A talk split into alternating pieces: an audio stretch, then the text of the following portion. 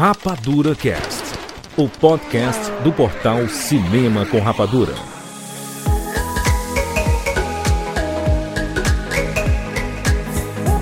Seja bem-vindo, seres Rapadura em todo o Brasil. E está começando mais uma edição do Rapadura Cast. Eu sou Júlio de Filho. E no programa de hoje nós vamos falar sobre quando a natureza vence a humanidade nas séries e nos filmes. Estamos aqui com o Jack Siqueira. Júlio de Filho seria o homem, o maior inimigo da natureza, e esse homem seria o Liam Neeson? Rogério Montanari. Eu particularmente adoro quando a natureza vence. Catiuxa Marcelos. Juras, a minha maneira de viver uma aventura na natureza é armando uma rede embaixo de uma árvore e torcendo para que uma manga não caia perto da minha cabeça. E nem uma formiga suba, suba na sua rede, né? Se cair uma maçã, pode ser que você comece a descobrir a teoria da gravidade. Meu Deus. Já pensou? Bem, no programa de hoje nós vamos conversar sobre essa dualidade aqui, natureza versus humanidade. Quando nós perdemos para a natureza, quando a natureza venceu. Afinal, a natureza sempre está certa, a humanidade sempre está errada no fim das contas. Tá Nunca ocupando é. lugar que não deveria ocupar, tá caindo no lugar onde não deveria estar, tá nadando onde não deveria estar nadando, tá mexendo na- nas coisas, tá jogando coisa no chão, tá destruindo, tá no meio dos vulcão, Tá caindo com o avião onde não devia. tá sempre nos lugares errados, né? A natureza, ela deixou muito claro que ela nunca se propôs a ser de boa e ficar do nosso lado a partir do momento em que árvore de jaca é alta. Muito bem, muito bem. E antes da gente começar esse programa especialíssimo, vamos falar do novo stream que chegou ao Brasil. E já chegou com tudo, o Discovery Plus. Juras, que maravilha ter o conteúdo do Discovery ao alcance das nossas mãozinhas queridas. Sério, eu adoro Shark Week, acho que todo mundo já desconfiava disso, né? E eu vou poder assistir agora a qualquer hora que eu quiser. O lançamento da plataforma de streaming foi agora, no começo de novembro. Então o Discovery Plus já está disponível para você assistir no seu computador, você baixar no seu celular, nos seus tablets, nas suas Smart TV e tudo mais. E eles convidaram a gente pra criar junto esse episódio especialíssimo que a gente já queria fazer há um tempão, mas também pra apresentar aqui pra galera os conteúdos especiais que estão disponíveis no streaming. Sim. Como, por exemplo, o novo Largados e Pelados Brasil, que é iradíssimo, onde 10 participantes brasileiros vão viver uma experiência extrema de 21 dias em um ambiente inóspito, localizado na Colômbia, ou seja, o negócio realmente é sério. E também Um Planeta Perfeito, que é outra exclusividade do Discovery Plus, que é uma série documental em cinco partes narrada pelo Antônio Fagundes, que explica como o planeta vivo opera e como as forças da natureza, tipo clima, correntes oceânicas, energia solar, vulcões e tal, impulsionam, moldam e sustentam a grande diversidade de vida desse nosso planeta tão amado. Além desses programas, nós temos outros clássicos já conhecidos aqui pelo público no Discovery Plus, como todas as temporadas de Lagados e Pelados a Tribo, e também os Sozinhos, Pesca Mortal, que eu adoro, e diversos programas com o sobrevivente Ed Stafford, entre outros vários programas de aventura e sobrevivência. Eu acho que se a pessoa tá procurando aventura, é simplesmente impossível ficar sem Discovery Plus agora. Exatamente. Esse programa aqui é um oferecimento do Discovery Plus. E já que a gente tá dando um recado legal aqui, vamos falar também sobre a nuvem, Nuvem Shop com a gente mais uma vez, Catiuxa. Exatamente. A gente tinha falado que a Nuvem Shop ia aparecer aqui algumas outras vezes e a gente sempre fica feliz quando eles voltam. Exato, porque a Nuvem Shop é nossa parceira, está com a gente já há algumas semanas, já mostramos outros depoimentos de outros empreendedores que estão conquistando seus sonhos, tirando seus negócios do papel e indo pro e-commerce. E a Nuvem Shop é a maior plataforma de e-commerce da América Latina que está no mercado há mais de 10 anos e com mais de 90 mil clientes ativos. E digo mais, ó, o que eles fazem não é só disponibilizar o espaço, o sistema e tal, não. Eles também trabalham para potencializar e para motivar todos os perfis de empreendedores que procuram a Nuvem Shop. Então eles estão sempre tentando se esforçar para fazer com que os negócios dessas pessoas se realizem mesmo, cheguem mais longe. Para vocês terem exemplos de empreendedores aqui, vamos trazer o áudio da Lady Emanuele da Lola Story Lingerie. Nós começamos a nossa loja em 2017. Eu, Leidiane, que sou uma das proprietárias, eh, estava fundada em dívidas, devendo faculdade, devendo carro e por aí vai. Fui obrigada a vender meu carro, fui obrigada a trancar minha faculdade e comecei a vender as nossas peças a preço único aqui na minha região. Até então nós só éramos varejo. Chegou um ponto assim que eu trabalhava, trabalhava, trabalhava e só investia. E no final do mês eu pegava 300 reais. E falava, meu Deus, eu não trabalho tanto para pegar 300 reais. E chorava. Até que a minha irmã, né, que eu sempre falo que a gente completa uma outra, que é a Eliane. Ela decidiu sair do trabalho onde ela estava, que estava se saindo até muito bem, que era o comércio. Mas ela, para não deixar né, a, a Lola acabar e nós desistimos do sonho, ela saiu da empresa, ela pegou o dinheiro que ela tinha, investiu em lingerie e foi assim, eu acho que o pontapé, né? Quando uma pensava em desistir, tinha a outra para ajudar e foram lutas e lutas, noites e noites acordadas, comprando mercadoria, conferindo. Nossa loja sempre foi online. Ela desistiu do Instagram que ela tinha na época de 2 mil seguidores pra gente fazer a página da Lola. Mas aí veio a pandemia, né, gente? E, e aquele susto, né? O que vamos fazer? O que será que vai acontecer? Para nós que já estávamos no online foi muito bom, né? Porque enquanto as outras pessoas estavam tendo que aprender, nós já sabíamos os caminhos das pedras, vamos dizer assim. E foi aí, né, que as nossas vendas dobraram, a gente já não conseguia mais atender nossos clientes, porque a, nossos meios de vendas eram o Instagram e o WhatsApp, sempre foi a minha irmã e eu, né, para fazer todo o serviço. E nós encontramos a Nuvem Shop, que é uma plataforma que eu sou suspeita para falar, né? Eu simplesmente amo. Quando, a partir do momento que a gente conseguiu abrir o nosso e-commerce, é, a nossa vida simplificou. Então, nós vamos fazer agora cinco anos e nós só temos que agradecer toda a equipe da Nuvem Shop que sempre esteve aqui é, presente para nos auxiliar, para nos ajudar. Eu gravo esse áudio assim mesmo, com o coração é, cheio de alegria, com os olhos cheios de lágrimas, se vocês vissem, é realmente assim, eu tô quase chorando. Porque para nós foi uma realização, foi um sonho a gente conseguir colocar a Lola aí como uma marca reconhecida hoje no mercado. Ai, que massa, né? Muito legal. Muito bom ver as pessoas conseguindo empreender no momento difícil que a gente está de economia e tudo mais e conseguindo realizar seus sonhos. A Nova Shop está abrindo as portas para você poder colocar seu negócio na internet. Exato, e o diferencial é esse, porque eles não só abrem as portas, né? Eles realmente se preocupam com os resultados dos lojistas. Então, eles ensinam muitas coisas, oferecem vários treinamentos e preparam de verdade o empreendedor para se superar sempre. Exatamente. E a coisa boa, Kátia, é que se você clicar no link que tem na postagem desse podcast, você vai ganhar 30 dias grátis, mais isenção, mais isenção na tarifa de venda por durante 90 dias e 25% de desconto na primeira mensalidade, que será o segundo mês de utilização da Nuvem Shop. Olha que moleza para você começar abrindo a sua loja e começando a empreender e a ganhar dinheiro, porque não tem nada melhor do que você trabalhar com o que você gosta e ganhar dinheiro com isso. Não tem, não tem. E tá imperdível. Só que tem que acessar pelo link, viu? Não adianta, ah, eu vou isso. pelo Google e tal. Não, não. Tem que ser pelo link. É isso, clica no link na postagem e vamos falar sobre vários filmes sobre natureza versus humanidade agora, aqui do Rapadura Cast. Sou o Matheus de Taboão da Serra, São Paulo, e bem-vindos ao mundo espetacular do cinema. James Bond. Life was life. You can't handle the truth. Johnny. I'll be back. The Oscar goes to Rapadura Cast.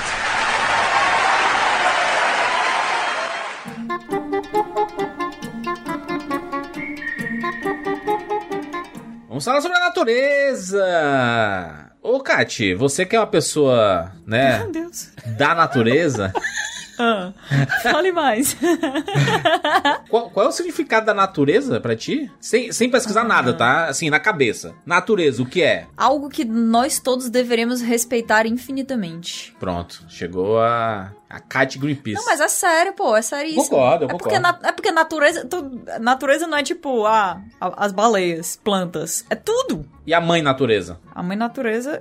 tu lembra daquele, daquele dia que tu disse que espaço não era natureza? Natureza para mim também é o espaço, tá? A natureza não é tudo aquilo que tá na terra, não? A natureza é tudo. Tudo aquilo que é natural. Entendi. A gente vai cair de novo naquele negócio que se o universo. É, se não, o, eu acho Se o sci-fi é, é, a natureza também. Mas assim, adiante adianto que eu não sou uma pessoa, eu não sou uma grande exploradora da natureza, mas eu curto ver os outros explorando a natureza por mim. Ou seja, você é uma voyeur de exploração de natureza. Exatamente. A gente vive num mundo em que o ser humano, ele é destruidor da natureza, né? Quando, é, quando, quando a, a gente assiste filmes, assiste séries e vê normalmente, naturalmente, o ser humano fazendo isso e desgraçando a natureza, o que é uma coisa absurda. Exatamente. Porém, de vez em quando, a natureza dá o troco. Ela diz assim: aqui não, rapaz. E aí a natureza, né, mete a chibata na, na, na humanidade. Tem alguns filmes e séries que retratam esse universo aí, né? Não necessariamente o ser humano se dá bem.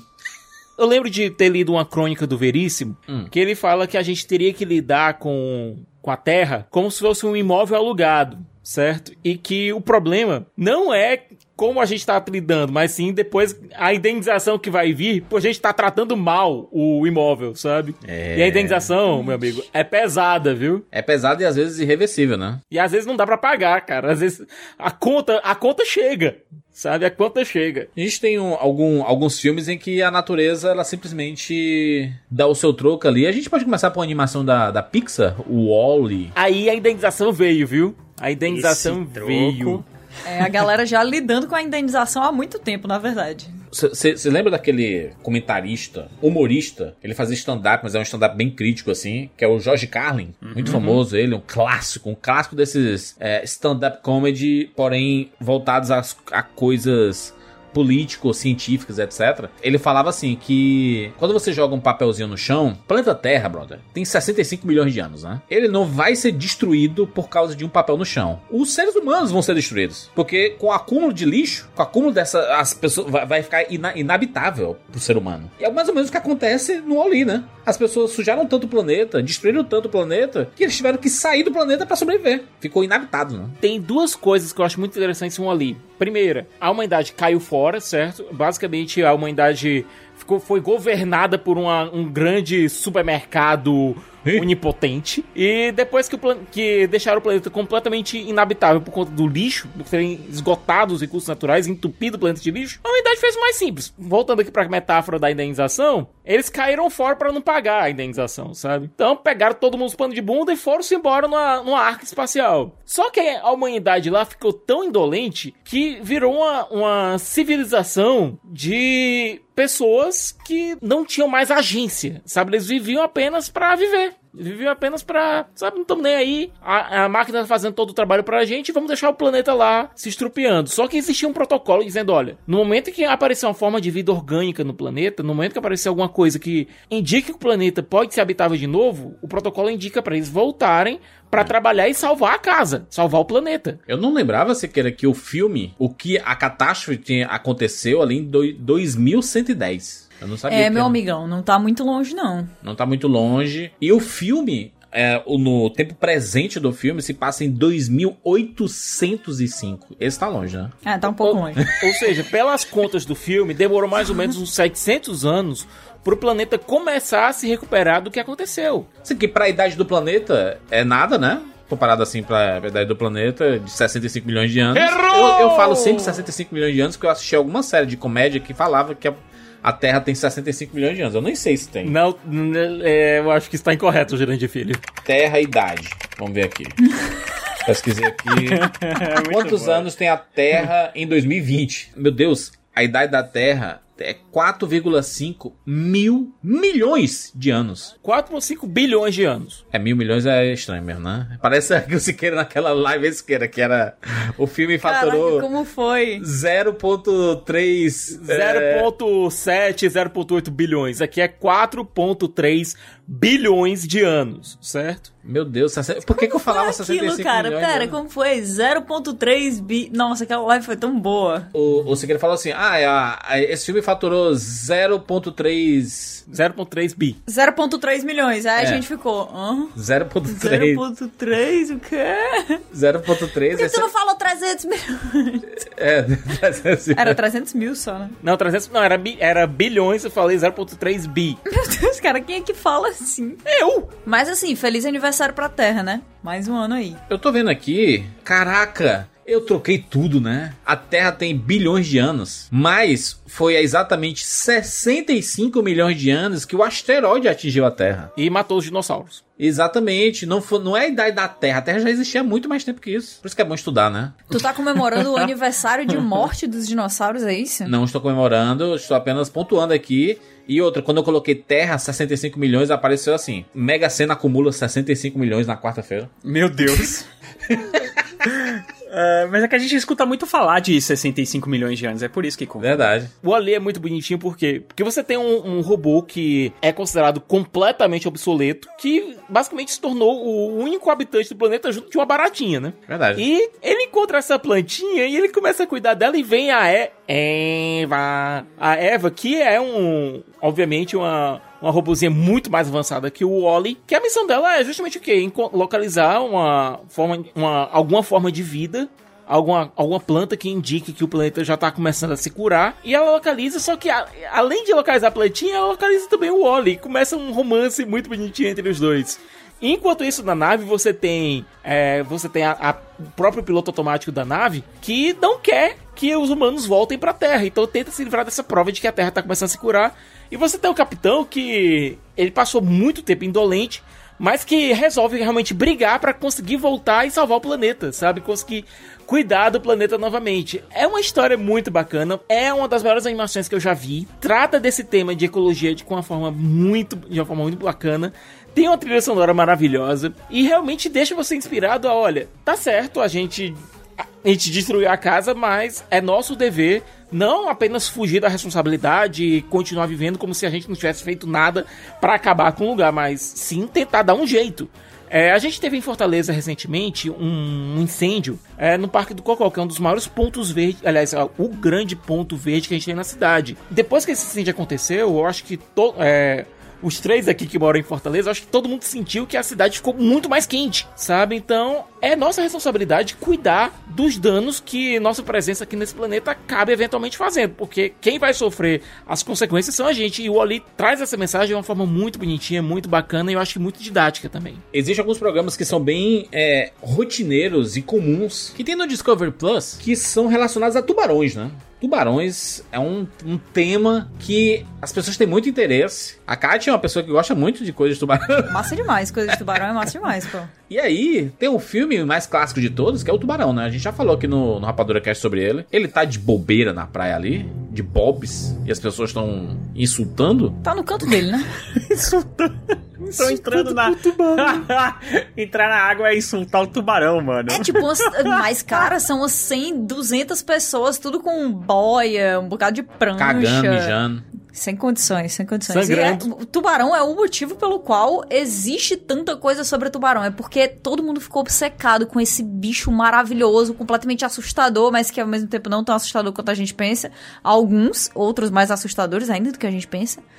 E criou-se esse fascínio, né? Fascínio de toda a população mundial, aquela. pelos tubarões. Foi realmente um fenômeno mundial. É considerado o primeiro grande blockbuster. Tubarão assustou muita gente. A tagline do filme, se não me engano, é você vai ter medo de entrar na água. E muita gente ficou realmente com medo de entrar na água. Eu tenho medo de entrar na água até hoje.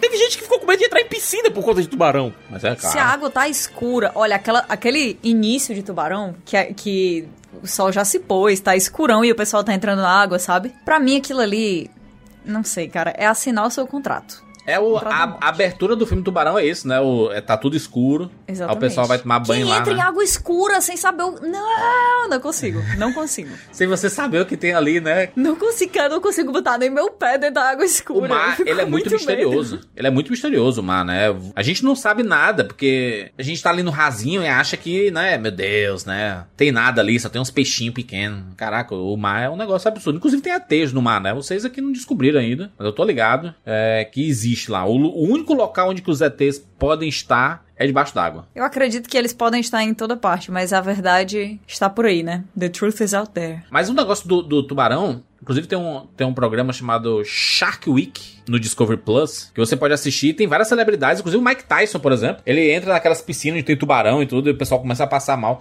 É, é, é, é, é um negócio do desafio, né? De assim, ai meu Deus, vamos, e aqui é um local seguro. Cara, não existe esse negócio, né? Nesses documentários de. Tem muitos documentários de tubarão, né? E não tem aquele que que os caras vão lá pra. África do Sul e pagam pra entrar numa gaiola. É, inclusive tem até um filme de ficção também que é, que é, que é baseado nessa história. Que os caras entram numa gaiola pra ficar mergulhando ali com os tubarões brancos, É cara. aquela coisa da gaiola de Faraday. Só que, gente, eu não teria essa coragem.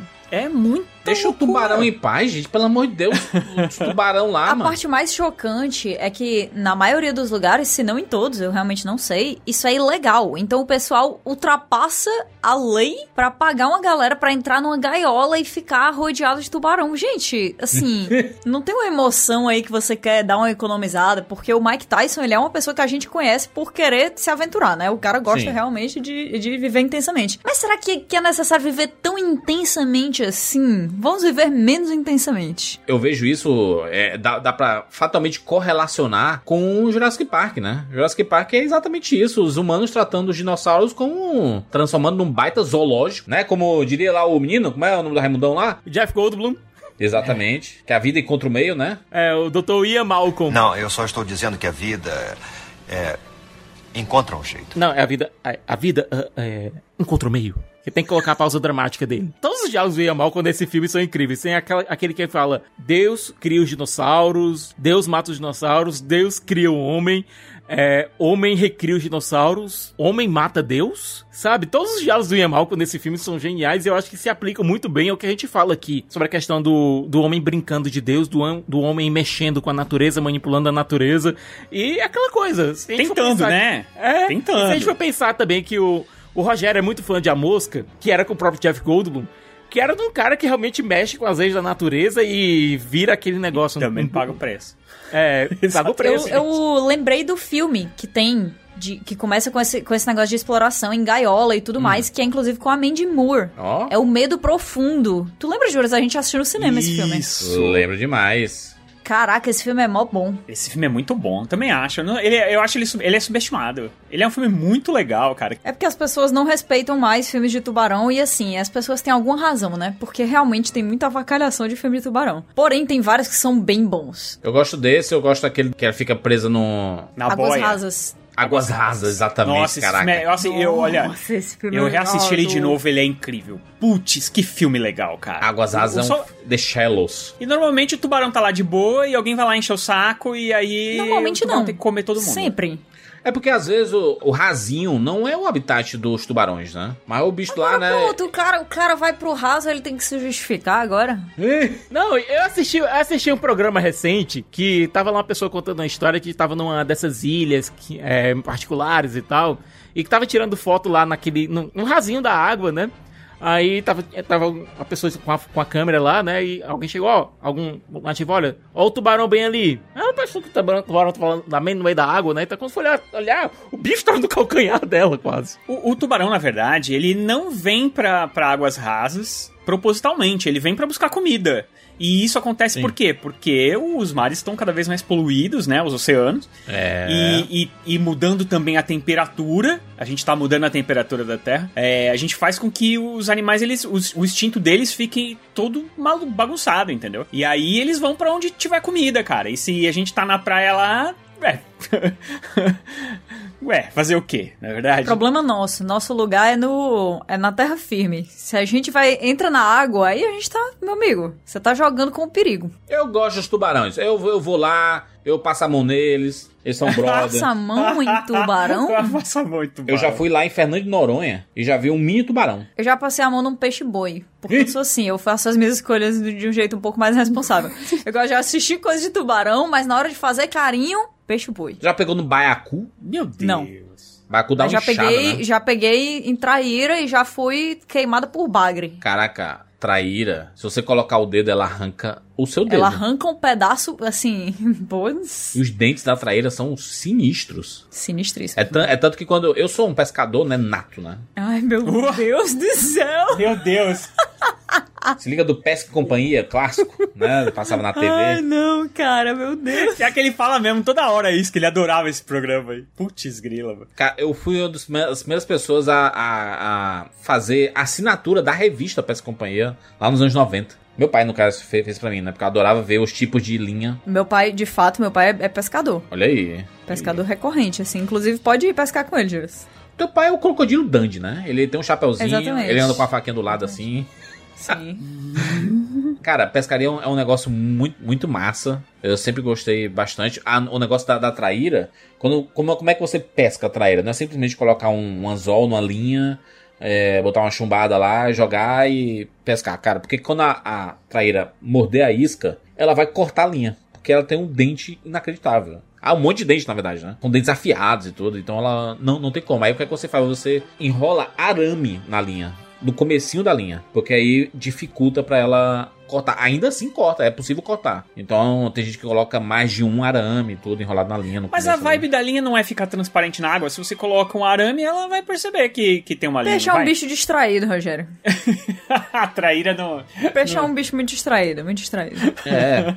O que eu ia falar é que, aproveitando falando que você é um grande pescador, tem um programa que eu gosto pra caramba. Muito, muito, muito. Que é muito natureza é, dando troco no homem, que é o Pesca Mortal. Caraca, pesca mortal. vocês já assistiram isso. É um Pesca Mortal. clássico. Simplesmente, os caras que trabalham nesses barcos, eles são. É, é, é o emprego mais perigoso do mundo. É, é, os caras enfrentam umas tempestades, mano. Ah, quando, quando a gente fala de pescaria, a gente fala o quê? Ah, tô com a minha varinha aqui, botar no, na, no, no açude, né? No, na lagoa e tudo. E aí você puxa e tira o peixe. Esses caras são, o que são, são é a galera que pesca os peixes gigantes, o, né? o- vai pegar mu- muito camarão, muito caranguejo, muito. O caranguejo gigante do Alasca, É. Que é sinistro. Te- Eu tava. Teve uma viagem, né? Que eu vi esse. é, Uma pata desse caranguejo gigante do Alasca, e o bicho é do tamanho do- de uma mão minha. É muito grande. Cara, é muito grande. E eu, eu não respeitava, cara. Eu não respeitava. Eu vi o pesca mortal do, do caranguejo do Alasca, o caranguejo rei do Alasca. Surreal! É uma das coisas mais perigosas que uma pessoa pode fazer, meu irmão. Né, porque os caras, eles jogam uma gaiola que é super pesada. Aí eles, eles preparam essa gaiola, colocam bacalhau dentro, se eu não me engano. O bacalhau é o peixe que vira o bacalhau depois. Eles colocam lá dentro, fecham, né? E aí jogam com uma boia e eles vão jogando. E tipo, é, aparentemente esses caranguejos eles andam tipo numa procissão lá embaixo no fundo do mar. assim, eles vão andando. E aí eles jogam todos esses né, é, essas gaiolas que eles chamam de covos. E, e aí depois eles têm que passar, fazer a volta com, com o navio, né, com o barco, e, e buscar é, e ir retirando. Só que isso tudo no meio de uma tempestade de neve com ondas de tipo 20 metros de altura. Tu falando aqui, eu, eu, já tô, eu já tô aqui em pânico com isso. Mano, Não, é o muito caranguejo. doido. Isso aí, tá? Isso aí é- é a situação. Mas o bicho, o, ca... o caranguejo, pode chegar a 15 quilos e medir 2 metros. Mano, O os cara- caranguejo, cara, é do tamanho da galera da NBA. Os dinossauros, eles estão estão aí debaixo do mar. Tem uns bichos aí que estão, né, que, que eles sobreviveram a todos esses anos e, cara, eu, eu acho surreal que do nada, todo ano aparece isso. Descoberto uma nova espécie de peixe, uma nova espécie de caranguejo, uma nova espécie. tem uns é sempre um animal marítimo é descoberto todos os anos. É, tem até aquele filme Mar em Fúria, né, que mostra como é que é essa, essa rotina, né, do, dos pescadores com Marco Alves e George Clooney. Aparentemente, ele não chega a 2 metros, tá? Tem outro site aqui dizendo que ele chega a 1.1 metro. Eu não duvido que tenha de dois, não. É, mas o pessoal te- tem outra galera aqui dizendo 2 metros. Então, assim, tudo pode acontecer. É pescador, né, Kátia? É história de pescador. Literalmente história de pescador. Agora, gente, esse Mar em Fúria é um filme que, entre aspas, mais pé no chão, mas eu acho que todo mundo é, já tem na cabeça a história de Moby Dick, né? Aquele negócio Call Me Ismael, é um clássico da literatura. E também, aparentemente, tem um, um pezinho na realidade. A gente teve aquele filme do, é, do Chris Hemsworth, No Coração do Mar, que dizem que é a história que é uma adaptação por cima do que dizem ter sido a base pra Moby Dick, né? Cara, baleias, né? Por que, que o ser humano vai atrás de baleias? Os bichos estão lá, tão tranquilo. As baleias são muito de boa, mano. As baleias estão É, sempre lá, né? Mas o fazendo- problema da baleia, infelizmente, ela tem aquele maldito daquele óleo que a galera que, meu, quer pegar de qualquer jeito aquilo, cara. Eu tava É, vendo uns vídeos de baleia essa semana Desculpa, gente, chegar assim com assuntos aleatórios. Eu tava vendo os vídeos de baleia assassina essa semana da- das orcas jogando focas pra cima no Pra mar. Tipo cima. assim, elas pegam a, a foca e elas jogam, tipo, Maravilhoso. metros e metros pra cima. E aí depois as, as focas, né, caem de novo, obviamente, porque foca não voa. E aí elas caem com tudo assim na, na superfície da água. Pá! E o pessoal tem teorias de por que, que isso aconteceria, né? E uma das teorias é que elas jogam pra cima pra soltar a pele das focas. Gente, Caraca. baleia não é um bicho tão de boa assim como a gente pensava, Mas- tá? É, é- mas é porque a orca... Free Willy é uma mentira. A orca não necessariamente. Você sabe que a orca, na verdade, não é uma baleia e nem é assassina. É ela é um golfinho. Ela é, do, ela é da mesma, da mesma espécie de um gol, de golfinho. E novamente, né? Estamos falando de natureza. Natureza. Os bichos na natureza, eles têm seu modus operandi aí. E a gente tem que observar com curiosidade e respeito. É que a gente romantiza demais, né? Os, os bichos, os golfinhos. Ah, os golfinhos, né? Aquele barulhinho que o golfinho faz e tudo mais.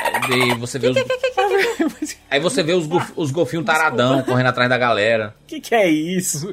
É, Os golfinhos mano. dizendo Mas- adeus e obrigado pelos peixes, também tem isso, né? Ai, cara, eu- mas, mas o, esse, o Mar em Fúria que vocês falaram agora, é, eu acho que ele tem muito a ver, sim, com isso, porque é, aquele local ali onde eles, é, onde eles fazem a pesca é exatamente um- o local onde o pessoal do, do Pesca Mortal faz a pesca também. Só que lá eles pescavam marlim, né? No, no Mar em Fúria são pescadores de marlim. E no, no Pesca Mortal eles pescam os caranguejos. Mas é muito parecido e é tão perigoso quanto, porque tem muita tempestade ali naquela região da, do Oceano Atlântico. E, cara, os caras, é direto, acontecem acidentes lá onde a galera morre. Inclusive, o, o, o Mar em Fúria ele é baseado num livro que chama A Tempestade Perfeita, que, nesse livro, eles descrevem, segundo por segundo, como é uma morte por afogamento. Meu Deus É um negócio absurdo que você nunca mais. Se você ler aquilo, você nunca mais quer entrar no mar direito, entendeu? Tipo, você vai entrar só no pezinho, assim. Falando, fa- falando ainda do, do pesca mortal, é, eu, eu já tive algumas oportunidades de pescar em, em alto mar. Nas vezes que eu fui, eu, eu já fui umas quatro ou cinco vezes. né? Nas primeiras vezes foram todas de boas, assim. Porque os peixes não eram muito grandes, foi mais divertido, assim. Mas você não passou mal, não? Eu tive a oportunidade de pescar em Fernando de Noronha. E aí, Fernando Noronha foi, a, foi minha, minha, minha última vez em pesca em alto mar, assim. Por quê? É uma pesca que ele deixa de ser divertida quando o peixe ele é gigante. Quando o peixe é muito grande, é uma canseira descontrolada. Você, o seu corpo ele começa a reagir de forma você assim, meu Deus, eu vou perder pra esse peixe. Esse peixe é muito mais forte do que eu. Você se sente mal assim, eu a, a vara entortando, você se contorcendo inteiro.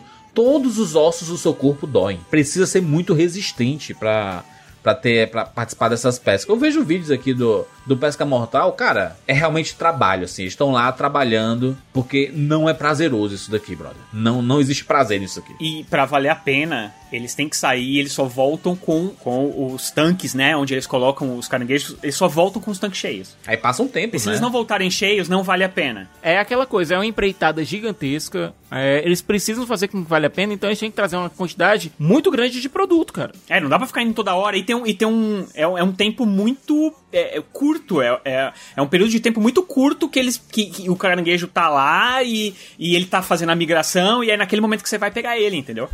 É um, é- cara, é um, é um trampo filha da mãe, viu? Não, eu tem, tem, um, tem um episódio que é muito bom do, do Pesca Mortal que o capitão e a sua tripulação lá, né, eles eles pescam numa área que é proibida. E aí eles estão indo embora, aí eles recebem a o comunicado que vocês estão pescando numa área proibida, vocês têm que devolver tudo que vocês pescaram. E eles têm que voltar lá pra área pra devolver tudo que eles pegaram. É tenso, é tenso demais da maré, mano. Meus Essas- pais pescam no mar. Eles têm o, o hábito, né, de pescar no mar, mas eles pescam na beira da praia. Eles viajam pra várias praias e tal pra ficar pescando. Antes, eles pescavam tipo dentro de barco mesmo no mar. Isso é uma coisa tão assustadora pra mim, porque eu fico pensando assim, se acidentalmente aquela, né, assustada com a, a chance de sucesso. Ih. Se acidentalmente eles pegam um peixe que é realmente grande, esse peixe vai lá e vira o barco, cara. O que eles vão fazer? Mas aí você. a linha arrebenta, pô. Eu não sei, barco. tudo pode acontecer, Rogério. Tudo- eu não quero perder meus pais assim. Eu que. Não eu, não, eu não faço isso de jeito nenhum. Deus me livre. Pescador que pesca em jangada, aqui no Nordeste é bem comum eles saírem de jangada, né, Pra pescar em alto mar. Jangada é um lugar é extremamente desconfortável, né? Ele não, ela até é até ruim de ficar, porque não é um barco, é uma jangada. É um pedaço de pau que, que tem uma, uma Não é, vela. pô, um pedaço de pau. É um negócio. Não, jangada é um negócio muito bem feito. Não, não, muito não, bem Kátia. pensado. Mas é muito mal engembrado. Mas é que nem moto, depende do equilíbrio muito da pessoa que estiver lá dentro, cara. Exatamente. Depende da pessoa ser muito high level, sabe? É, um nível muito Eu, alto. em cima de uma jangada, eu não consigo manter a, manter a jangada em pé nem se ela estiver na areia. Eu, eu tô com muita vergonha porque o mais perto que eu cheguei de pescar na minha vida foi naquele jogo de pesca pro Dreamcast, sabe? Do Sega Bass, alguma No- coisa que eu adorava não, jogar pô, Ocarina of Time, tu não pescava, não? É, também, né? Mas No o jogo de pesca do Dreamcast também. era mais focado e você É, tinha você tinha que se- você tinha que usar os controles para os gatilhos pra conseguir equilibrar a vara. Era Siqueira. Animal Crossing, tu não pescou no Animal Crossing?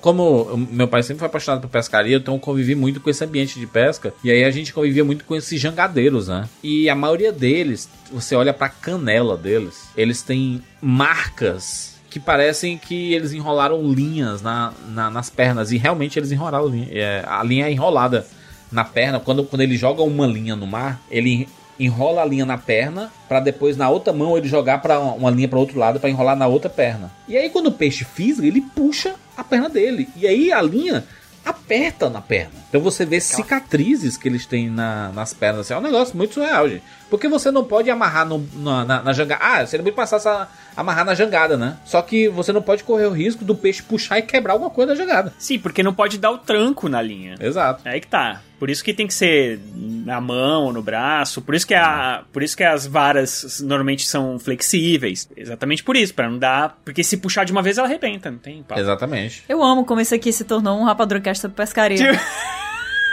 Soltou e agora pronto. Todo mundo vai falar sobre pescaria. Qual era o papel de vocês na pescaria na infância? O meu era caçar as minhocas. O meu era colocar o CD no Dreamcast pra jogar. O meu era pescar, porque eu pescador, rapaz. Quem é pescador? Ei, isso é. Pe- não. isso- não, se tu não pegava a minhoca, tu é o pescador folgado, viu? A gente pescava aqui era com camarõezinhos pequenos, com fígado de boi, Sim, mas quem é que pegava o camarão? coração. Eu pegava o camarão A também. gente pegava, a gente pe- pegava o landuá. Sabe o que é o landuá, Kátia? Sim, Aquela redinha. sei sim. Você passa ali debaixo do. Cê- sempre que tinha os matinhos assim no- nos açudes, né? Isso assim, ó, vai, é, vai você lá, passa embaixo do, do- da pasta, né? Do, do, Aí dos você matinhos do levanta. açude, aí tá cheio. Os camarãozinhos assim, ele vi- virava isca. E o, o camarão vivo ele era usado muito na pescaria, né? Porque ele É. se movimentava, né?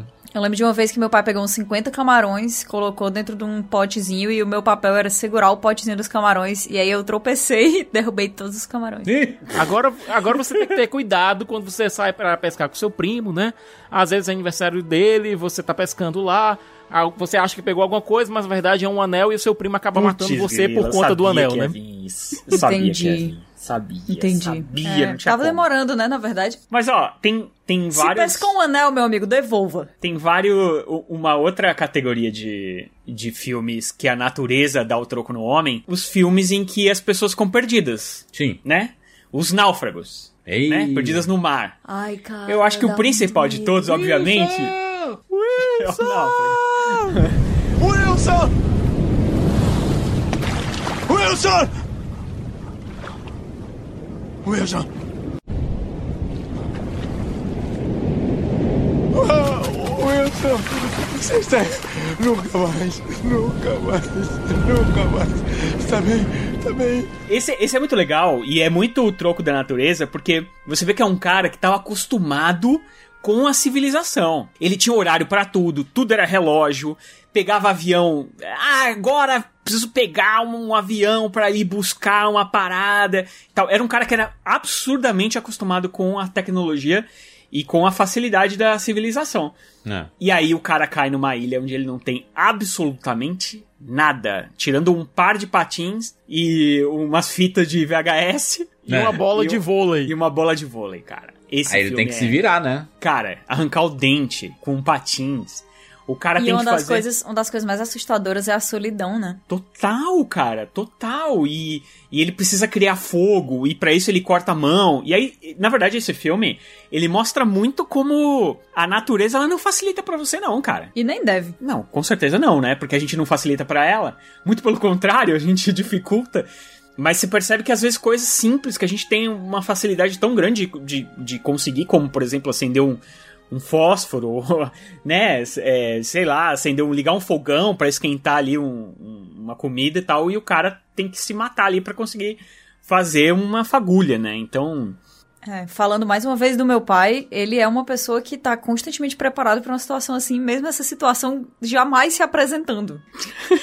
tipo, mas isso é bom, cara. Porque o meu Ele anda- pai, meu pai é um grande entusiasta do Bear Grylls, do Discovery. Não sei se vocês sabem o Bear Grylls. Sim, Bear Grylls, claro, pô. Cara, o, o papai é fã do Bear Grylls no nível que ele- é- é- o Bear Grylls é um influencer pessoal dele. Ele fica comprando online umas coisas tipo assim, ah, pederneira pra fazer fogo mesmo que ela caia dentro da água e ela ainda assim funciona. E aí ele fica, cara, no jardim lá de casa fazendo fogo pra nada, pra usar a pederneira dele que ele comprou que não tem uso nenhum na cidade. Mas Pederneira é um troço que é, tem um outro programa também, que é o Lagados e Pelados, que, cara, Pederneira é tipo ouro pra esses caras. Quando você tá pelado no meio do, do- da, da floresta, Não, quando você tá pelado, Juras, você já tá exposto, tá? tá já tá, é, já ferrou, já ferrou, Você cara. já tá É exposto. pelado, até que vai, porque tem alguns lugares específicos pra você ficar pelado, algumas praias de Nisa, etc. O problema é você estar largado. o problema é que os caras, você nunca sabe pra onde você vai, no Lagados e Pelados. Eles te botam lá, tem, tem o Lagados e Pelados sozinho, tem dupla e tem a tribo, que é um monte de gente. Que é tipo é uma tribo realmente, que eles vão formando, eles largam pessoas duplas em vários lugares e depois eles se encontram em algum lugar. Mas aí os caras têm que ficar lá, depende, dependendo do programa, fica 12, 28 dias, 40 dias e com nada. Assim, o cara ele leva lá uma bolsa, que é normalmente onde vai estar o microfone, e ele pode levar um item, né? E nem sempre é, todo mundo pode levar uma pederneira, por exemplo. E aí, esses caras pra fazer fogo, cara, é uma loucura, mano. Pra comer, os caras ficam 3, 4, 5, uma semana sem comer. É difícil um filme que realmente mostra o quão difícil é fazer fogo, né? Porque o pessoal fica esfregando os gravetos um no outro lá, faz aquele negócio de esfregar, sabe, com a mão assim. é. E aí, ah, pronto, aqui o fogo, deu tudo certo. Eu não sei se vocês já tentaram fazer fogo na vida real. É, é impossível. No desenho animado é show. Que aí do- em dois segundos acendeu o, o, o fogo. O palitinho ali, né? Meu irmão, pra você esquentar aquele negócio ali, você tem que Em friccionar Náufrago, muito. você vê a alegria do Tom Hanks quando ele finalmente consegue fazer uma fogueira. cara, é, ele lá mostra muito. como É, é difícil. porque o, o, Be- o Bear Grylls, ele é, é- ele é sobrenatural. Ele faz algumas coisas que você, com um ser humano comum, ele não faz. Ele também não tem muita necessidade de fazer, né? O ser humano comum. É, os, Mas- os programas dele, no- normalmente é, é tipo aquela prova de tudo, né? Que tem no Discovery Plus, que, que é um negócio surreal. Surreal, porque. Ou qual o plot do programa? Levar a pessoa pro meio do nada e dizer assim: pronto, volta agora pra civilização, sem nada. E é isso, brother, é o programa. E ele tem que sobreviver no meio do nada. Às vezes tá no meio do deserto, mano. O cara deixado no meio do deserto. Você assistiu o dia que ele tomou água de cocô de elefante? É. Ah, esse é um clássico, esse é um clássico. O xixi dele ele bebe todo dia, né? É, o xixi é Xixi é terça-feira. Vocês, vocês sabem que, que quem foi que já fez uma participação no programa do Bear Grylls? Ah. A Brie Larson. Ó. É verdade, te- teve uma, teve uma temporada que ele fazia com convidados, é verdade. Ela e ela, mas ela também é porradeira, né? Ela não é tipo menina de apartamento, não, cara. Eu mas me tem, sentia atingida, Rogério. Como assim? mas tem vários filmes de, de natureza, é, por exemplo, que a gente. que de pessoas abandonadas na real, que é a natureza da outra, que é tipo a Lagoa Azul. A Lagoa Azul é um clássico dessa É um galhofão, né? Um caso galhofa. A Lagoa Azul é uma versão romance Júlia de pessoas náufragos num- numa ilha, né? Mas eles eram criança. Olha, essa é a grande diferença do náufrago. O náufrago é um cara adulto ainda. É, eles Mas você imagina duas crianças numa ilha, bicho. Sim. Crianças numa ilha me lembra assim uma das músicas. Eles têm um velhinho lá que ajuda eles no começo, mas o velhinho morre, cara. E eles ficam sozinhos. O Alagoa Azul, ele é uma versão simplificada, né, do que seria sobreviver no meio de numa ilha deserta, né, essa, aliás, a gente tem milho- milhares de filmes e séries com essa temática, ilha deserta, o próprio Lost, né, Lost se passa numa ilha, Lost, é. só que além de, da natureza, né, o, o, o sobrenatural e o, né, o desconhecido são... Não, e, a- e as próprias. É, os próprios problemas dos personagens, os próprios problemas pessoais, os fantasmas que perseguem os É. personagens. É, eu falei agora do daqueles romances Júlia, etc., mas tem um filme que lidou justamente com duas pessoas perdidas e tal, e que. Cara, é li... eu, eu assistindo o filme fiquei pensando, gente, esse aqui é um romance Júlia que ganhou um, um orçamento de filme de Hollywood. que foi o depois daquela montanha com a Kate Winslet e o Idris Elba. É. Boa, uma expectativa com esse filme, eu adoro esse tipo de filme. No fim, ele é fraquinho, né? É um, eu, eu tô dizendo um romance Júlia entre os dois personagens. Como assim romance Júlia Siqueira? O que que isso significa? Aqueles romances, aqueles romances de, aqueles livros de banca de jornal que mostram Sabrina. Sabrina. Sabrina, Júlia, é, não sei se tem Cláudia também, mas Sabe qual é, Júlio? Cláudia. Sei, sei. Sabrina tem, Cláudia eu não sei, cara. Cláudia é uma revista. É. Mas é, é esse tipo, é esse tipo de, de história. Usa como pon- ponto de, é, pano de fundo a questão deles estarem ilha- é, perdidos lá nessa montanha, mas que trata mais essa desse relacionamento que vai acontecendo entre os personagens, sabe? E é aquela coisa, você continua assistindo porque é Kate Winslet e Idris Elba, né? Mas, né?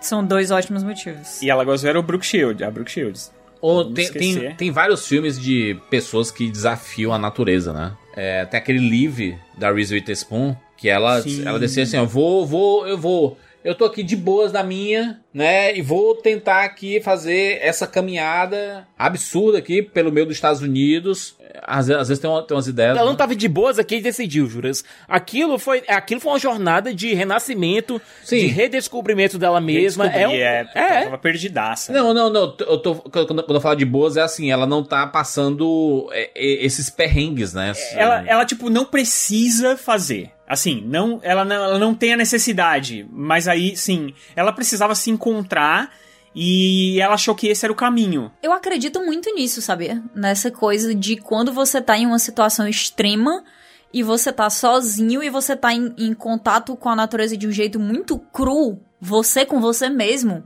Eu acredito muito nesse, nessa ideia de que você vai colocar tudo em perspectiva, todos os seus problemas que você tava tendo e sofrendo por eles no seu sofá, sabe? Sim. É porque aquele negócio de você é, encontrar, se encontrar com os problemas reais da vida. É porque você, sabe? você se redescobre como bicho, né? Sim, tipo diários de motocicleta que não tem nada a ver com o negócio de natureza aqui, Nada, tudo, mas, impressionante. mas, mas ele não, mas ele tem muito a ver com esse negócio da- de o cara da pessoa é, se colocar na estrada e se descobrir, porque enfrentando coisas que ela não tá acostumada a, a fazer na vida. essa jornada é, é, é muito curiosa, né? Porque você. Você simplesmente acha que a natureza tá contra você, né? Você tá fazendo essa, essa e ela, jornada. ela meio tá, né? Não, e você tá lá assim, ó. Tá, Não, tá, a natureza é neutro-neutro. Tá, tá, tá, tá lá de boas, e aí começa a chover, meu Deus. Tinha que chover logo agora, você tá contra mim. Cara, cara, não é, não é assim, né? Que funciona. né? Não é um botão. Alguém lá, lá em cima falou assim: Hum, Reese Witherspoon, gostei muito legalmente loura, mas essa, essa, esse rolê aqui não vai, não vai dar certo, não. Apertou o botão e choveu. Não tem o Saruman colocando um feitiço lá e mandando uma, um cabo de nuvem pra montanha onde você tá sumindo. Gente, a montanha é uma montanha, é uma montanha. Mas sabe? é o egocentrismo, né? Que se fala, né? E tem, e tem uma hora lá que ela ela tira o sapato porque tá machucando, Sim. perdendo alguma coisa do gênero, e aí o tênis cai na, na ribanceira. Nossa, E cara, aí, mano, dá, um, ela- dá uma Cara, dor. Que desespero, porque ela tá no meio da mata, cara. É muito bom esse filme, Mano. eu gosto muito. É, eu também, eu, eu, eu não tava esperando muito dele, não, e eu gostei bastante. Agora tem outro, que é um dos maiores clássicos desse gênero aí, que é o Na Natureza Selvagem, né? Que tem, Total, é a mesma coisa. que tem talvez uma das melhores trilhas sonoras do cinema, assim, do Ed Vedder, Verdade. né? Lá do Pearl Jam. E tem uma legião de fãs. Ah, As pessoas de vez em quando vão lá pra tirar foto com a Kombi, e eles tiveram que tirar a Kombi do lugar. A Kombi foi retirada. Era o ônibus, é um ônibus escolar, Ainda bem. não é? É um ônibus Cara, escolar. né, Ah, ainda É, bem que os foi retirada, pontos, né, cara? Porque, assim, muita gente se arriscava desnecessariamente, assim. E sem preparo, né? Olha, eu sempre tive uma dificuldade muito grande de me conectar com na natureza selvagem, porque eu não consigo me ver tomando as mesmas decisões que o protagonista. É, não consigo me ver, eu não conseguia me ver tomando essa jornada, mas ele tem sim um significado mais profundo, ele tem sim, ele dá sim um significado pra jornada dele e como o Juras falou, eu acho que a música do Ed Vedder, a trilha do Ed Vedder ajuda muito a você colocar algum significado emocional dentro daquela jornada, sabe? muito bom. Também tem outro filme na, na, na mesma na mesma levada aqui, que é o 127 Horas, do Danny Boyle, né? Que É, esse daí. E esse não é nenhuma floresta, é só uma pedra. é uma, basicamente uma pedra, né? Tinha uma pedra no seu caminho. É, literalmente uma pedra no caminho dele. Tem um ditado nos Estados Unidos, é, que é meio difícil de traduzir aqui em inglês, que é meio difícil pra traduzir em português, que é, é Between a Rock and a Hard Place, que é literalmente entre uma pedra e um lugar difícil. Era justamente onde o protagonista da história estava, entre uma pedra e um lugar bem difícil. A pessoa vai fazer uma. Vai, vai explorar um canyon e aí ele simplesmente fica preso. Cara, é bizarro. No meio do nada, assim, comunicação. Ele até tem, né, uma certa. um celular, uma coisa, uma câmera, e depois ela começa a acabar a bateria e tudo. Cara, esse filme é tenso demais. Assustador. Assustador. Desesperador, eu diria que é a palavra. E a natureza estava lá, né? Eu tô aqui com minhas pedras, A rapaz. natureza tava lá. É porque, a gente, é porque às vezes a gente pensa que a natureza. tava de boa. É né, porque a gente pensa muitas vezes que a natureza é um bicho, a natureza são as árvores, a natureza. Não, a natureza pode ser uma, é uma pedra. É. É o sol Exato. na tua cabeça, entendeu? É, é, é, cara, é você não ter é um louco, você tá num local deserto que não tem água. E é isso, você vai ter que encarar isso e, cara, é uma é muito difícil, cara. Tem um filme que é, é infelizmente, ele é um pouco desconhecido, mas que é sensacional, que é O Caminho da Liberdade. Que, é, cara, tem um elenco monstruoso e tal, mas eu não sei porque que ele não fez sucesso. Que é de, um, é, de uma galera que ele- eles fogem de um gulag lá é, na, na Polônia, que era um, basicamente um campo de concentração. Um campo de trabalhos forçados, né? Eles, eles conseguem fugir, só que eles precisam entrar, eles precisam dar uma volta pra poder entrar, porque eles não podiam entrar na China direto, senão na China eles iam ser deportados. Então eles tinham que dar um caminho e andar por um deserto. Deserto do Himalaia. Exato. Cara, esse filme é muito a natureza pegando pesado com os caras, assim. Porque eles têm que atravessar e eles não. Cara, não tem água, não tem comida. É o sol na cabeça dos caras o tempo todo. E sem contar que eles ficam com medo de se aproximar de qualquer civilização exatamente pra não serem presos e, de- e- e voltarem pra, pra prisão onde eles estavam. Ou serem assassinados mesmo. E aí, cara, esse filme é. É, o, uma o- pancada. o negócio é É porque esse filme ele mescla o deserto, o cerrado, o gelo. Ele vai pra todos os. É, porque. Exato. Ou seja, cara. passa por todo. pa- Passa por todo tipo de ambientação que você possa imaginar. É, porque ali na, na verdade eles vêm da Sibéria ali, é, é gelo puro. E de repente, eles chegam numa parte que é mon- montanhosa, que é super difícil de caminhar. De repente, eles estão no deserto da Mongólia. Cara, é. é Eu não, é eu- não sei como o corpo humano consegue passar por tanto, assim. É realmente incrível. Ele- eles, eles andam 6.500 quilômetros. Eu não sei quanto é isso. É muita vontade de viver. É mais do, que- é mais do que o caminho daqui pra São Paulo. De Fortaleza pra São Paulo. É mais do que a isso. pé. Vamos botar aqui, distância Fortaleza, São Paulo, ó. Dá uns 3 mil quilômetros. Meu É Deus, voltar? então é duas vezes? É, dá quase 3 mil Nossa. quilômetros, é. É, é, É, ir e voltar e ir pra Recife. Assim, você foi, voltou e foi pra Recife depois. Eles foram da Sibéria até a Índia. Porque é na Gente, Índia. eu não eles consigo seriam- imaginar isso como algo que existe. Eu, assim. eu, eu coloquei aqui pra, pra gente ter um, um parâmetro, né? Distância Fortaleza São Paulo a pé. Dá algo em torno de 559 horas. 559 horas. Sem parar. É muita vontade de viver, né? Vai, Kátia. Olha. Eu? É doido, é? Tem aqui, ó. Olha o currículo do diretor. É, Sociedade dos Poetas Mortos, Show de Truman, Mestre dos Mares. Cara, Peter Weir é foda. E olha o elenco: Colin Farrell, Ed Harris, Mark Strong, Saoirse Ronan. Caramba, gente. Eles são. É, cara, é um baita diretor. Um dia tem que fazer um podcast sobre esse cara aí, que ele é. Por favor. Tem, tem- tem um programa do, do Discovery Plus, cara, que se chama Lei da, Lei da Sobrevivência. É um programa dos. é, são os animais sobrevivendo. E, cara, eu sempre adorei. Porque de vez em quando alguns canais de TV colocavam, né, pra, pra passar. Assim, veja essas feras, essas serpentes mais venenosas do mundo sobrevivendo à caça. Aí aparece lá a águia, zona assim. E aí vem assim. Caraca, eu acho muito bonito. Águia. Um negócio câmera lenta, assim, né? Ai, sabe, tem, tem um que eu amo. Vou puxar. As Aventuras de Pi. Esse, a Lu não tá aqui no podcast hoje, né? Mas é um dos filmes preferidos dela, que eu, que eu me lembre. E é, assim, top 5 filmes mais bonitos que Sim. eu já vi na minha vida. Porque o filme ele não fala só sobre natureza, né? Fala sobre a relação do homem com a natureza e com o divino, né? É, nossa. é, desse- de filme que fala sobre, sobre natureza, que fala sobre fé, esse é um dos mais fortes e é, e- e é uma mensagem que chega assim. Bate muito fundo, sabe, em você quando isso acontece. É, é realmente é uma aventura, é um medo muito grande, é uma solidão, é o, o, o encontro com o divino, inclusive com o divino natural, porque o motivo pelo qual a gente fala que ah, é lindo e tal, é porque as cenas, elas são indescritíveis. É. Indescritíveis. É, eu, eu lembro que tem uma cena que começa a aparecer essas águas vivas, né? E fica aquela Sim. coisa da bioluminescência logo ali, na- logo abaixo da superfície da água, e você. Nossa, seu coração chega e enche.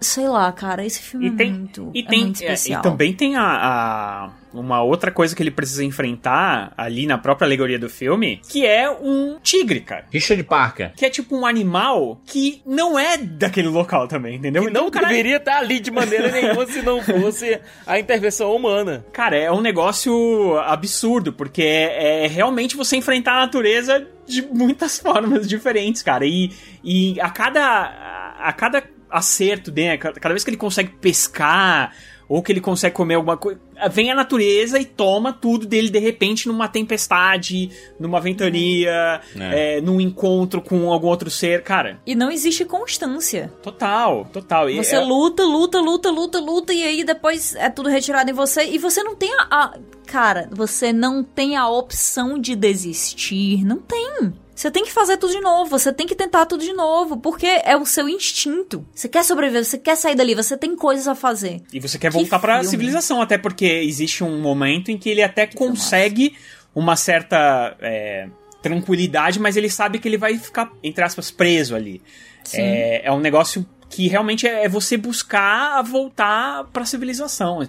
E a natureza dificilmente vai deixar você fazer isso. Além do Bear Grylls, tem um cara também que é... O Bear Grylls, na verdade, quando ele largam ele um lugar, ele, em dois, três dias ele, ele volta, né, pra civilização. Mas tem o, o Ed Stafford, que ele é, foi o primeiro cara que conseguiu andar o Rio Amazonas, percorrer, na verdade, o caminho inteiro do Rio Amazonas, do início, desde a da nascente até a foz do Rio Amazonas. No caso dele, o programa dele, eles largam ele também num canto, só que ele tem que ficar 10 dias. Tudo que, eu- que acontece lá em dois dias, com ele tem que ser 10. E assim, é no meio do nada, e ele tem que conseguir sair dali, tem que conseguir sobreviver. E é uma coisa interessante dele, assim, que ele já fez vários programas, ele, ele faz programas, inclusive, é, em que ele enfrenta outros sobreviventes, tipo, quanto, quem vai conseguir sair antes, em quanto tempo e tal. E ele, ele fez um programa muito interessante que ele tem que sobreviver mais 60 dias na rua. A gente é, fala muito da, a- da natureza, a gente tá falando muito da natureza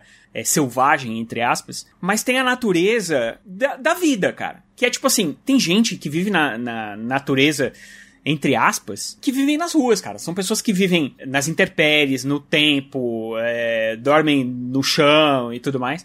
E aí esse cara, ele, acho que ele já enfrentou tantas vezes a natureza que ele decidiu passar 60 dias na rua como um mendigo, cara. Esse cara já enfrentou é, selva, floresta, montanha, neve, o mar, já, já foi largado em ilha, deserta, um monte de coisa. E ele fala que uma das coisas mais difíceis que ele enfrentou na vida foi morar na rua, cara. Tem um negócio do Ed Stafford que, cara, o, o, o programa dele é O Sobrevivente, né? E ele, cara, é, é muito extremo. São daquele, da, da- daqueles negócios que você assiste e fala assim. Por que você está nessa situação? Porque você se dispôs a estar nessa situação, na verdade, né? Porque ele passa por uns perrengues. Tem uns momentos, tem lá no, no Discovery Plus, que fala assim: três momentos em que o Ed quase morreu devido à sede extrema. Putz, Ah, mano. loucura isso, mano. E olha, é aquela coisa, o ser humano pode sobreviver um bom tempo, algum tempo sem comida. Agora, sem água, meu amigo, o corpo não aguenta não. É pouco tempo que você tem. As aventuras dele, se quer, esse programa O Sobrevivente é muito bom, porque é aquele programa que você coloca e depois tira e depois coloca de novo assim, olhando de canto, sabe assim, porque ele é meio assustador, porque ele foi que nem o Rogério falou, ele fica sempre 10 dias, as aventuras dele são 10 dias num local, e aí ele tem que sobreviver. E é bizarro, porque do nada ele, ele tá sem um dente, um dente dele arranca, cai, de bobeira assim. E, cara, é assim, é, fica parecendo que, ah, mas tem toda uma equipe. Não tem. Normalmente, esses caras é um câmera, é alguém do som e ele, cara. E, tipo assim, os três têm que sobreviver. Eu sei que no Lagartos e Pelados tem muitas pessoas que desistem. é, e assim, sabe qual é o prêmio dessa galera? É, tanto do Ed Stafford. É, que- é que o Ed Stafford, ele faz. É, é, não, ele ganha dinheiro com os programas, né? Ele vai ficando cada vez mais famoso. Mas esses caras de Lagartos e Pelados, tipo, eles só ganham. Tem um score lá que ele. Deve ganhar um cachê, alguma coisa assim, mas ele ganha um score de, de sobrevivência, de ser, tipo, um bom sobrevivente ou não, entendeu? E é isso, cara. Ah, mas isso é um desafio que, assim, faz sentido. É, um, é o tipo de medalha, Rogério, que pra muita gente é uma coisa muito valiosa. Mas, Kati, Kati, eles fazem no, no Lagartos e Pelados um negócio que é antes e depois. As pessoas perdem 20 quilos em 20 dias, cara. 21 É, dias, o cara perde aí. 20, É isso aí. 30 quilos. Você vê, o, você vê a pessoa definhando, cara. Definhando, assim, é um negócio. Porque assim, é, a gente fica pensando, por exemplo, no náufrago, que é lá que ele come todo dia, não sei o quê, apesar- a parte que a gente vê, né? É, nos filmes de ficção, os caras, ah, conseguem pegar um peixe e tal. Essa galera, eles passam dias de verdade, três, quatro dias sem comer. É um negócio O. Ed Stafford, o, é o, o sobrevivente, normalmente é ele que tá filmando ele mesmo. É, não Ele mesmo leva não. a câmera, é. É, não tem, tem gente acompanhando ele não, viu? É ele que se vira aí, rapaz, e é isso. Cara, é, é muita loucura. Eu não sei, se- sinceramente, como essa galera tem coragem de fazer essas coisas. Eu fico olhando, picada de mosquito. Outro dia eu vi um que era na África, onde os leões caçam, tá ligado? E mesmo que tenha uma equipe e tudo mais, cara, não dá tempo de salvar essa galera se um leão for de verdade lá, entendeu? É, é um negócio muito doido, Eu cara. tenho uma alergia, é uma das poucas alergias que eu tenho na vida, que identificadas, né? Porque eu posso, posso acabar tendo ah, sobre outra coisa, mas que foi identificada que se eu levar uma picada de muriçoca, Nossa. eu fico todo. Eu, eu não sei se é emocional, Kat. Pode ser emocional isso, de eu saber que tem uma muriçoca me picando, eu fico todo papocado assim. Pode. Pode, ter, uma- É. pode ter um componente emocional aí. Mas eu, se, Siqueira, aparece uma muriçoca. A muriçoca é um bicho minúsculo, é tanto que você quase não vê. Mas, tipo, ela A passa. gente tem que traduzir muriçoca pra uma galera aqui do Brasil. Ah, é Pernilongo. pernilongo, é. O quê? Pernilongo é um. Não, muriçoca é Pernilongo diferente. é muriçoca, não é não? Per- Não. Pernilongo é aquele grandão, mano. Gigantão, aquele grandão absurdo. Mutuca. É. Mutuca é aquele que dói, né? Muriçoca, mano. Não, é muri- não existe muriçoca, não. Muriçoca é. Existe, muriçoca é diferente de pernilongo. O que é muriçoca aí, Rogério? Olha, segundo o Google aqui, Culissadae é uma família de insetos habitualmente chamados de muriçoca, mosquitos ou pernilongos. É, então é A tudo a mesma muriçoca, quando pica, não é aquela que, que, quando, que você sente uma Você picadinha? suga seu sangue, mas ela fica do tamanho de uma bola de futebol, É, ela assim. fica inchada assim, vermelha, toda vermelha do seu sangue que ela roubou e saiu. Meu Deus. Mas e aí, cara? Como é que você faz? Aí não tem. Aqui tem pernilongo, Compra tipo. aquela raquete elétrica. Aí sai tá, tá, tá, tá, tá, tá, tá. Aqui a gente, aqui em casa a gente tem duas, porque a gente tem muitas árvores aqui do lado do nosso prédio. Então, quando começa a cri- a criar aquele clima um pouco mais úmido, começa a ter um pouco mais de mosquitos. Então é raquete elétrica pra tudo quanto é lado aqui. Mas imagina, mano, se eu, eu fico incomodado com um mosquitinho, mano. O mosquitinho tá lá de bobeira, só sugando um sanguezinho, que não um vampiro. E aí, não dá. agora imagina esses da natureza, que são do tamanho de um dinossauro. Os mosquitão gigantes. E milhões, tipo assim, os caras não conseguem É. dormir, cara. E aí eles acordam todinho pipocado, porque É. os mosquitos picaram Deus me tudo.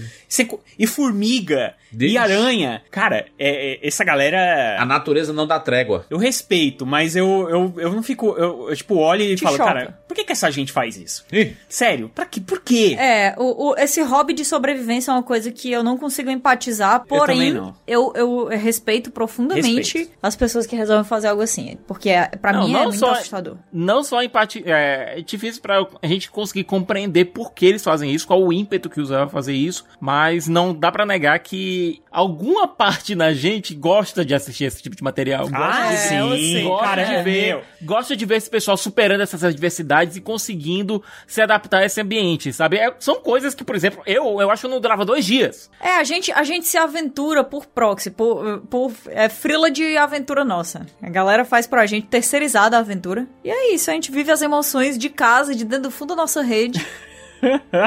Não, e Kat, o Atribo, ele tem uma. Ele tem um, um algo mais, assim, um, um componente que é o componente humano.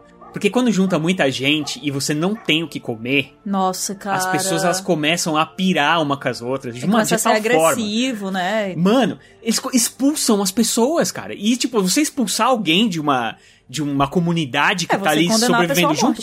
Você, é, a pessoa, aí, tipo, quando a pessoa ela, ela é banida, ela vai embora, cara. Ela simplesmente pede pra sair, porque é impossível você viver num lugar daquele. Porque assim, quando, quando é o da tribo, eles vão nos piores lugares possíveis.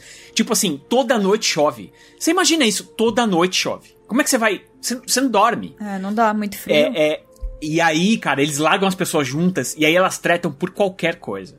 Qualquer. Tipo, você pensar que Big Brother. Cara, isso aí é fichinha perto do que esses caras enfrentam, assim. Tipo, o cara vai lá, fica o dia inteiro, ou três dias inteiro, ali na beira do lago com um, um, um anzolzinho que é, o, que é o, o artifício que ele levou, né? Que é o, o apetrecho ali que ele levou.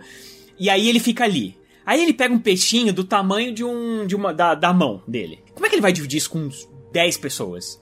Aí ele pega e não divide com ninguém, cara. Come sozinho. Aí os caras descobrem que ele comeu e, e, tipo, começam a cair em cima. Cara, é muito bom. Vocês são...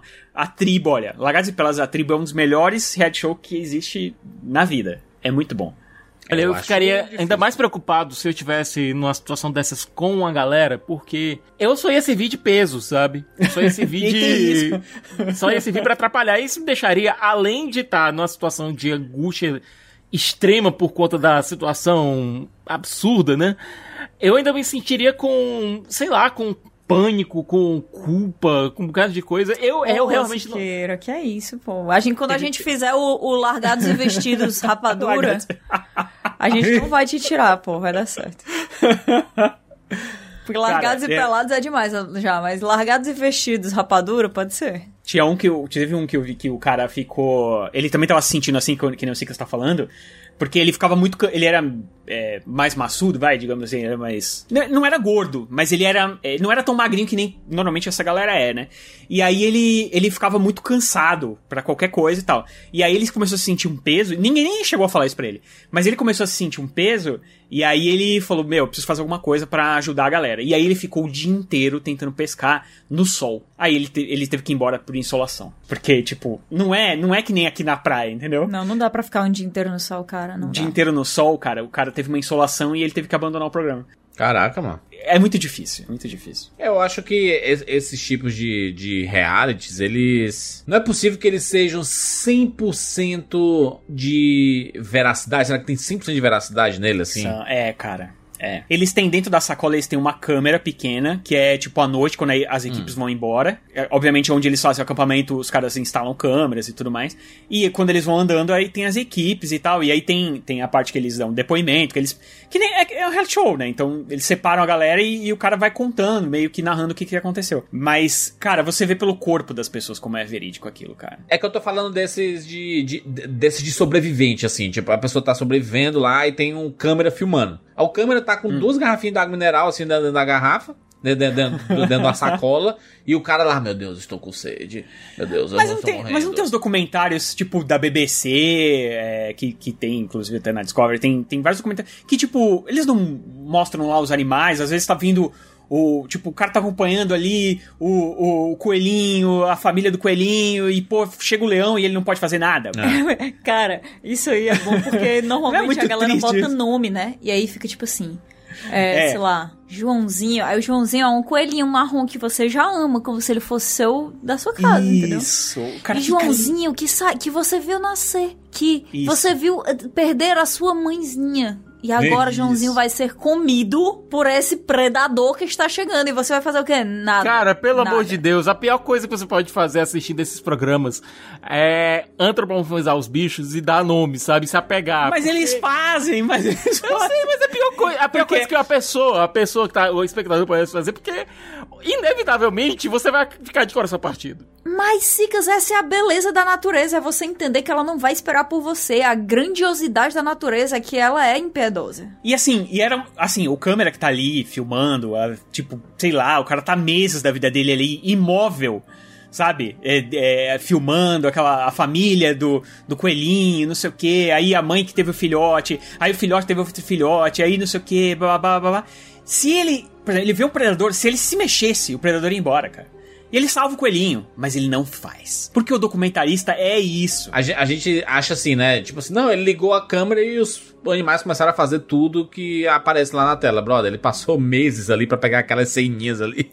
É, e, se, e se Exato, você cara. interromper, você nunca vai conseguir pegar aquela janela, né? É. Que você nu- nunca vai conseguir oferecer, na verdade, pro público aquela janela do que é realmente o que acontece. Não é, não é, filme de Natal, não é só final feliz. É, é vida real. Temos aquele filme O Impossível com o jovem Thomas Stanley Holland. E bota jovem nisso, né? E bota jovem isso. Moleque, mas ele entrega demais, hein? Uhum. Bom. Maria, mano. Aquele filme é. Melhor filme É, dele. cara, quando chega o tsunami, bicho, a cena é, é tensa, viu? Porque tinha, tinha tudo pra ser um filme, sei lá, melodramático e tal. Eu, eu acho que ele não é. Eu acho que ele é um filme que respeita a- as pessoas lá que, que infelizmente sofreram com aquele tsunami e tal. E, cara, e é um filme sobre busca também, né? E esses caras sofrem na mão, hein, da natureza. Essa família sofre, viu? Porque a gente vê tudo isso na- num ponto de vista de uma família de turistas, né? Sim, estavam lá de boa, no hotelzão, de frente pro mar. Você nunca vai esperar que vai acontecer um negócio daquele, ainda mais num dia de sol. Não teve terremoto, não teve nada, né, cara? Foi totalmente sem aviso. Ai, gente, eu tenho muito medo de tsunami também. Nossa, tsunami é um negócio. Muito medo. Não, e a gente mora em Fortaleza, né, Kátia? É, um dia desse tava com uma coisa assim, é, pode ser que tenha um tsunami em Fortaleza e eu tava assim, hum, Eu lembro Tipo, que eu tinha hora de os, os programas de TV daqui, na época lá, acho que 2012, se falava muito que ia chegar um tsunami aqui em Fortaleza. E aí fizeram até um desenho na época, assim, de, do tamanho da onda que iria cobrir todos os prédios e não sei o quê. Ô, O louco. pessoal também criou um monte de coisa Ok, aí. isso aí é o dia depois de amanhã? É Pelo amor de Deus, mano. mano. Porque, tipo, a gente- aqui a gente tá, Rogério. é, eu, por exemplo, eu tô a 3km Na da praia. quina do certo? mundo. é, cara, eu tô bem pertinho da praia também. Eu nem sei a quantos quilômetros, deixa eu ver. Caraca, você tá pertinho da praia. Qual foi a última vez que você foi na praia? Sei lá. É muita Muito tristeza tempo. Eu isso. tô a um quilômetro da praia, cara. Olha isso. 1.3 É, quilômetros. Da praia a pé. Sim, dá pra fazer muita coisa a pé, mas eu faço? Não. Mas esses filmes de, de catástrofe climática, digamos assim, tem o, um clássico, né? Que é o Twister, né? Ixi, que é, é classicão. que é uma galera... Ai, ai, o pânico da galera em relação a tornado. Aliás, pergunto, você ouvinte, está assistindo o Giro nos streamings? exatamente, exatamente. Tem muito Twister lá, que é uma galera que vai quer estudar os tornados, e aí eles resolvem encarar. E aí, bicho, é só a natureza detonando com Pô, os mas caras. é massa, Porque- né? Porque a gente não sabia sobre. a- a- daqui, principalmente, né? No Brasil, ninguém falava sobre tornado, ninguém queria saber nada sobre tornado. Então, quando chegou o Twister e a gente começou a ter essa. Obviamente, né? Uma, uma, uma sensação. Uma história um pouco maquiada do que é ser um pesquisador de Sim, tornados, né? pô. Mas tinha toda aquela coisa da galera cortando as latinhas, vocês lembram? Cortando a Porra. latinha pra colocar os localizadores dentro das latinhas pra conseguir é, colocar na, na parte de trás da caminhonete. E... Ah, cara, era muito Cara, louco. e o CGI tava dando primeiros passos naquela época, assim, né? Era. Foi época um pouco depois de Jurassic Park. Quem assiste o Giro dos streamings vê a vaca. Toda vez que a gente tem a nossa vinheta, tá lá a vaca lá do. Não, cara, era demais aqueles efeitos vaca na foi um época. marco, Eu assisti no cinema e eu ficava, eu fiquei maluco quando eu assisti. Porque, cara, era muito, era muito verídico, era muito verdadeiro aquilo. Hoje em dia acho que nem, nem é tanto. Não, é mas- aquela coisa, é verídico, você é, bicho, é, é entre aspas, né? Ah, não, é que eu tô falando assim, era bem Agora, feito, tipo, quando eu entendeu? tava no colégio, bicho, eles colocavam esse filme. lá- acho que todo colégio tem aquele móvelzão que tem, tinha uma televisão 29 polegadas e, e o, VH, e o, o videocassete embaixo. Cara, eles exibiram o Twister. Twister na aula de ciências. Nossa, que incrível. Aí sim. Aí é Isso muito. eu acho maravilhoso. O, o, o negócio é porque, como a, a nossa realidade brasileira, a gente não tem essa, essa parada de, né, de- esse habitual de saber que tá vindo um tornado, né, um furacão, né? A gente não tem isso, né? É, na América do Norte é que tem muito mais, né? Não tinha, né? Porque agora tem no sul Não, do Brasil. Teve tornado, muito, tornado mesmo. Muito raramente. Muito. Não, não, Não, não sim, é. não é. A Frequente. gente ouve falar, assim, como se fosse quase um- uma lenda, né? Sim, é porque nos Estados Unidos existe até uma temporada de tornados, né? Tem, tem, cara, é muito louco você imaginar uma temporada de tornados, assim como aqui a gente tem a- a- as chuvas, né? Não, é- tá, tá chegando aí a temporada, a temporada de kitesurf aqui no Ceará, a temporada de tornados. Não, o pior é que, além de tornado, agora tem tornado de fogo, gente. Parece golpe de Cavaleiro do Zodíaco, sabe? Mano, é um negócio pesado. E, e eles têm. A galera até prepara lá os abrigos pra essa época, porque de repente você precisa correr pra lá, cara. Chega o aviso no teu celular, na tua televisão, e você precisa sair correndo. É, e as casas são de madeira, né? Então realmente É. leva. Eu, de- depois de, de adulta já, eu fiz uma. Fui visitar meu irmão que mora no Canadá. E aí teve um tornado enquanto eu tava lá. Aí eu me abriguei em um bar. que era no seu missão. Tinha uma galera, ficou uma galera lá bebendo cerveja e tal. Só que aí depois, no dia seguinte, você vê o- a destruição que foi realmente feita, né? Meu irmão é assustador, porque é árvore caída por cima de carro, por cima de casa, rua fechada de árvore que caiu. É muito estranho você imaginar que foi o vento, assim, porque você vê na, na, na TV e tal, é uma coisa, né? Outra coisa é você. Ah, eu andei nessa rua aqui ontem, tinha um bocado de árvore em pé agora as árvores foram derrubadas. É, Poste. Ai, Imagina. cara, não sei, muito estranho, muito assustador. Eu nunca quero passar por isso, porque imagina você tá na. Ah, vou. Tipo assim, o Diago normal. Ih, rapaz, tá vindo tornado ali, ó. Não, muito assustador, muito assustador. E Vamos aí a ficar TV... aqui no bar. Não, a Aí- TV não, porque o tornado está chegando e não sei o quê. E eu, obviamente, né, morrendo de medo. Em Homem de Aço, quando você tem o tornado vindo lá e o Jonathan Kent pede pro Clark não salvar ele por conta- porque tá- tinha ido lá salvar o cachorro. Não, gente, sério, que pânico, que pânico. Fico pensando assim. Não, Deus me livre. A verdade é que eu sou uma pessoa que tem muito medo de desastres naturais, no geral. É. Que bom que eu moro, que bom que eu moro no Brasil. Acho que todos nós somos, né, Kat? Então, mas tem gente que é fascinado, quer, quer passar por isso. Ah, é porque eu quero, eu quero estar num canto aonde um vulcão entra em erupção porque eu quero passar pela experiência de escapar. Não, ah, não. Aí é, não, aí é doideira. Mas assim, eu acho que o espetáculo tornado, é um espetáculo da natureza, na real, tornado, é obviamente que é um desastre pro, pro ser humano, mas pra natureza é um espetáculo, é uma coisa que acontece. Eu acho é, é, visualmente muito impactante. Eu acho que se eu visse isso pessoalmente, eu, talvez eu fosse, ficasse, sei lá, emocionado e tal. Mas, mas as consequências do, do que ele traz é- são terríveis, né? Não tem. Só Se querer passar claro, por eu isso. não vi pessoalmente, tá? Eu não, eu não vi tornado. Eu não vi. Eu sei que aconteceu, mas eu, eu tava no subsolo. Eu acho massa quando acontece aqui em Fortaleza, porque é tão quente que de vez em quando o vento ele dá uma circulada, ele fica rodando É, assim. dá aquele ventinho. Aí os, pa- os papelzinhos que estão no chão, eles começam a girar em círculo. Eu, Caraca, Não, e aqui em tornado Fortaleza? de- Tornado, no furacão. É, a nossa geração não passou, mas a gente teve um terremoto em Fortaleza, Verdade. certo? Foi o mais próximo de um, de um desastre natural que a gente chegou a ter aqui na cidade, sabe? Teve um terremoto. tremelique. É. Então, mas é, eu, tô- eu, é, é, eu passei por um tremelique aqui também. Uma vez. Uma vez eu, eu tava na casa de um amigo, a gente tava, acho que jogando no computador, sei lá, alguma coisa do gênero. E eu senti um. Eu falei, cara, eu acho que. isso- E a gente. A, a janela deu uma tremelicada assim. E eu, cara, eu senti um negócio que eu. Assim, é obviamente que é bem fraquinho, né? Foi. E aí eu falei, cara, isso aí acho que. Meu, deve ter sido um terremoto, sei lá, que estranho.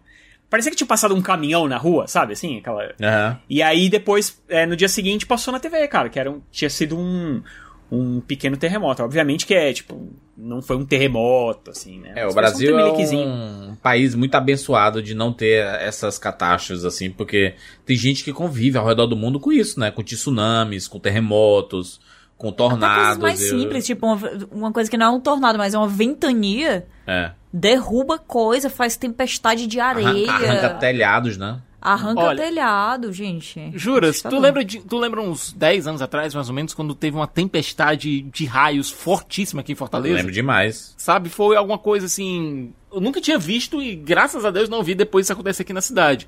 Mas foi uma tempestade de raios que queimou aqui uns três aparelhos aqui em casa. A- é, pro, pro, por exemplo, pro Rogério deve ser mais ou menos comum você ter uma tempestade de raios em São Paulo. Tem. Mas aqui em Fortaleza a cidade não é preparada pra isso e quando rolou, cara. No dia seguinte, tava todo mundo falando sobre isso. Fortaleza é uma cidade meio, meio maluca para os padrões de, outras, de outros locais, por quê? Se aqui começa a fazer 24 graus, você vê gente com jaqueta e roupa de frio Eu, no meio eu da rua. tiro dos streamings. Meu ar-condicionado, ele está sempre em 24 graus, cara. Eu tô, parece que eu tô na neve. A Caixa tá usando aquele agasalho que ela ganhou. Parece um pneu Michelin e eu aqui 24 Exatamente. graus. Jesus. Não, mas eu não tô usando, usando normal, né? Pô, eu coloquei, tipo, 20 minutos. Derreteu. Suei. Pelo amor de. Deus, né? Aí fui tomar é- banho. Agora, tem uma fala em- é, vocês lembram daquele, daquele daquela minissérie barra filme Caramuru, a invenção do Brasil? Quando chegam os portugueses aqui, aí o índio tá. O, o chefe da tribo tá tentando vender o Brasil. Olha, aqui não tem maremoto, não tem terremoto, não tem furacão. Mas é isso, só que, estranhamente, a ausência desses desastres naturais é, aqui no Brasil acaba tornando esses programas que a gente vê. Esses desastres naturais acontecendo mais é, atraentes. Curiosos, público, no mínimo, sabe? pelo É menos. muito. né? cur- É Jurassic Park, cara. Porque não tem na minha realidade isso. Não tem. Sim. Não É existe. Não existe uma coisa como um tornado na realidade do fortalezense. Exatamente. Então quando a gente vê uma vaca voando em Twister, foi impactante. Antes da gente terminar, eu só queria. Ah. é, só de dois filmes que eu acho interessantes que a gente precisa falar favor. de, de natureza, de ataque de bicho, que é A Perseguição, que é o filme do Liam Neeson, quando ele, ao invés de O que ele enfrentar. dá um murro num lobo. é, bandidos que estão roubando a filha dele, que estão sequestrando a filha dele, ele enfrenta lobos e é terrível. Terrível, terrível, terrível. O filme é incrível, mas é, é, é, é bem complicado porque eles caem. É um, ele tá num acidente, ele tá num avião, o avião cai numa floresta e é exatamente num covil de lobos. E aí Meu eles Deus. tentam fugir de todo jeito. É um filme apavorante. E um outro também, que a natureza também detona, é o, o A Sombra e a Escuridão, que é um filme de- sobre dois leões que pegam gosto por comer homens, né? Comer pessoas. E aí é, é, chamam um caçador de leão, de leões, que é ninguém mais, ninguém menos que Michael Douglas, pra matar o. para matar esses leões. Só Bom, que, tipo, porque eles ele não têm uma. dorme, né? Então, durante a noite. Exatamente. Exatamente por isso, né? E aí ele precisa- Que é isso? Michael Douglas. Cara, eu só, eu só lembrei da existência de A Sombra e a Escuridão depois de ver o documentário do Val, cara. Pô, mas você não lembra? Eu- esse filme é muito impactante pra mim, cara. Val Kilmer é, faz um engenheiro, se não me engano, que contrata o, o Michael Douglas pra, pra matar Não, eu esses sei, leões. Cara, eu lembro, eu lembro de ter assistido o filme, mas tipo, ele ficou escondido aqui na- no meu HD interno e só, só veio aparecer aqui em destaques depois de ver o documentário do Val. Eu, eu, eu lembro de ter gostado muito desse filme. Eu não gosto de filme que tem que matar os animais, não. Não, mas, mas esses leões aí, tipo. É tipo aquele o tubarão do, daquele do fundo do mar. Sabe? Porque Ah. o leão é mais, é mais inteligente do que o normal, assim, tá? Não, mas eu concordo com o Júlio. Esse negócio de caçada hoje em Eu também não dia, gosto. cara. É. É. Eu também não gosto. Eu tô do lado do Leão, tá? Até porque o Liam Neeson já passou por muita coisa, ele já teve muito êxito. Mas o do Lianisson é o do lobo. É o do lobo.